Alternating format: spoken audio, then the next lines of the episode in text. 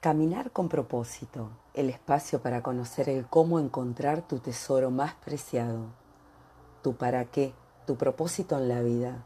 Soy Claudia Ferrara y te estoy compartiendo mi camino en la búsqueda del propósito. Y estamos recorriendo el libro de Miguel Ruiz, Los Cuatro Acuerdos, y en la serie que comenzamos eh, con el episodio 82, Comenzamos con el camino hacia la libertad. Comenzamos por el final del libro. Y el autor nos invita a practicar las tres maestrías, la maestría de la conciencia, la maestría de la transformación, la maestría del intento. ¿Y cuáles son estos cuatro acuerdos? Sé impecable con tus palabras, el primer acuerdo que vimos en el episodio anterior. Y hoy no te tomes nada personalmente. Y el autor nos dice que nos tomamos las cosas de manera personal, porque estamos de acuerdo con cualquier cosa que se nos diga. Y tan pronto como estamos de acuerdo con cualquier cosa que se nos diga, el veneno empieza a transitar nuestro cuerpo nuestra mente y quedamos atrapados en el sueño del infierno, dice el autor de una manera así, muy teatral. ¿Y por qué sucede esto? Porque le damos importancia personal a lo que nos están diciendo, incluso a veces a lo que estamos viendo. Me lo tomo de manera personal. Veo que otra persona es exitosa, y me lo tomo de manera personal porque yo no me considero tan exitoso.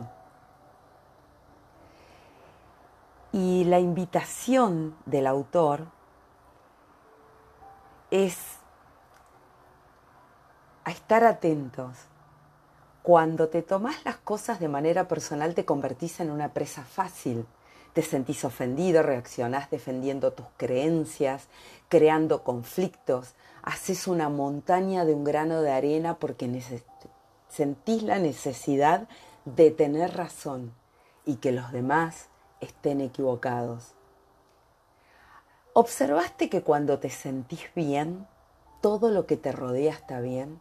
Todo es magnífico, te sentís feliz, amás todo lo que te rodea, te amás a vos mismo, te gustás como sos, estás contento con tu vida, te sentís feliz, te sentís feliz con la vida, estás satisfecha con la película que te creaste, con la película que produjiste dentro de tu cabeza, estás en paz. La mente tiene la posibilidad de crearse un montón de películas, la capacidad de hablarse a sí misma, de escuchar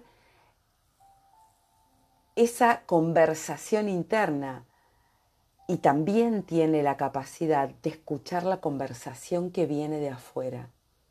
Cuando dejas de tomarte las cosas de manera personal, comenzás a romper hábitos y costumbres que hacen crecer esa conversación interna.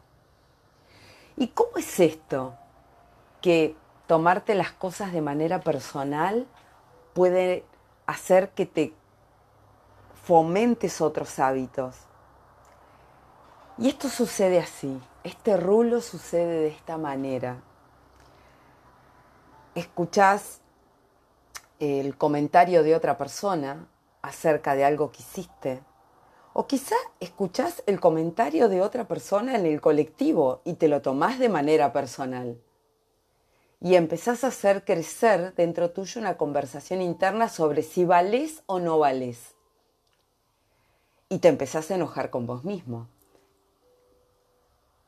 y esa conversación crece y te sentís tan mal que necesitas apagar esa, esa emoción de frustración, esa emoción de rabia o esa emoción de tristeza. ¿Y cómo la apagás? Con otro hábito que es compensatorio. Quizá comés, quizá fumás, quizá tomás, quizá procrastinás, porque la procrastinación también es un hábito.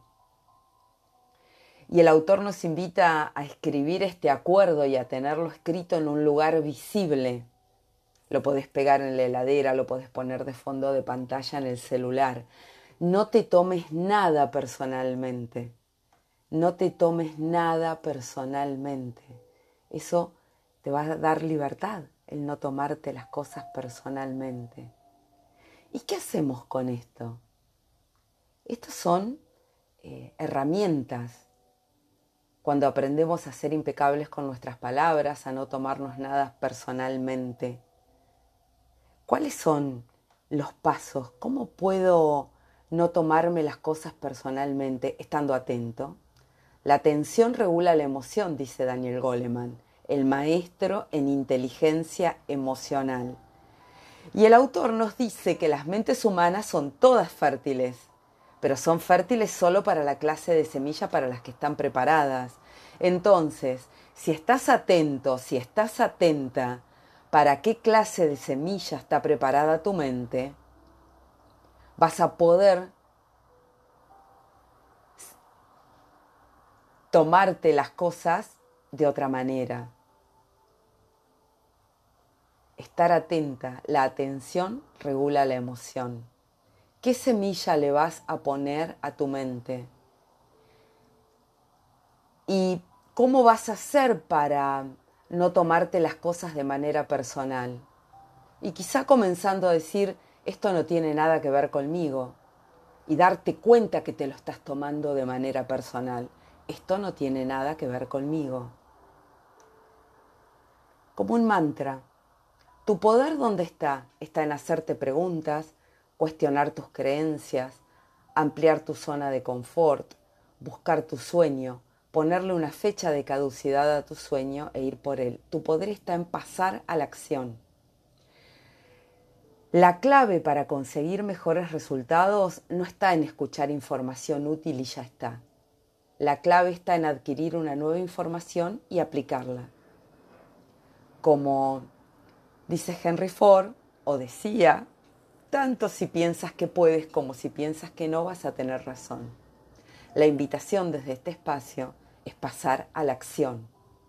Pasar a la acción. Esto es caminar con propósito. Déjame un comentario, suscríbete al podcast, compartilo si pensás que le puede ser útil a alguien más. No tomes las cosas de manera personal.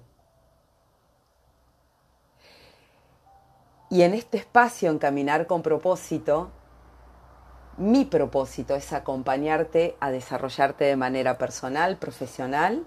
Y el tercer pilar es el de la transformación, que tiene que ver un poco una combinación en lo físico y en lo personal. ¿Y cómo?